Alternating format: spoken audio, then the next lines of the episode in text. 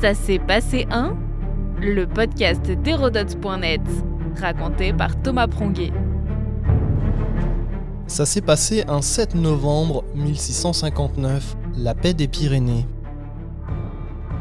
Ce traité d'importance met fin à l'interminable guerre qui oppose la France aux Habsbourg d'Espagne. Cette paix va faire briller le royaume de Louis XIV partout en Europe. Si vous avez écouté le podcast du 30 octobre 1697, on se situe 42 ans plus tôt. Les royaumes dont la France se structure petit à petit à l'échelle européenne, notamment leur territoire. La guerre est quasi constante au XVIIe siècle. Cette dynamique d'étatisation se retrouve dans les jeux d'influence diplomatiques. Ce traité des Pyrénées en est la parfaite illustration. Il est l'œuvre du cardinal Jules Mazarin, Premier ministre du jeune Louis XIV, qui n'a alors que 21 ans.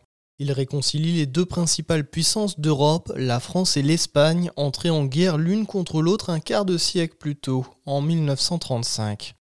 Ce 7 novembre, le texte est signé sur l'île des Faisans, au milieu de la rivière Bidassoa qui sépare alors les deux pays, le traité décisif prévoit le mariage du jeune roi de France avec l'infante Marie-Thérèse d'Autriche, fille du roi d'Espagne.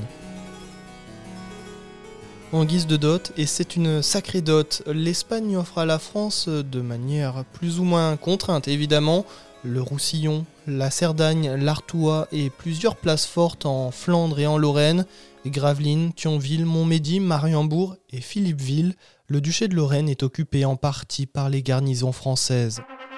L'année suivante, les futurs époux se rencontrent à Saint-Jean-de-Luz.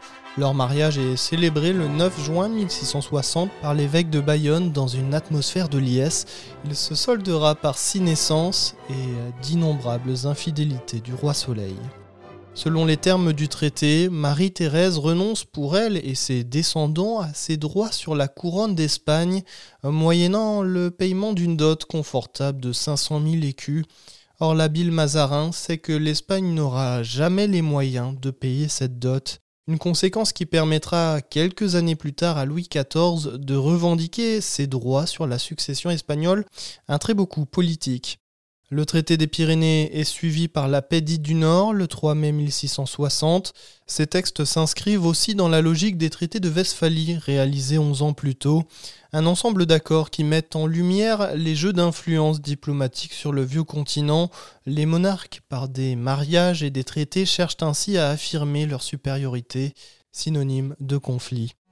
Au XVIIe, la France du roi Soleil rayonne, son armée, son territoire, sa richesse, sa population et plus que tout le rayonnement de sa culture en font la première puissance européenne. Elle ouvre la voie au siècle des Lumières.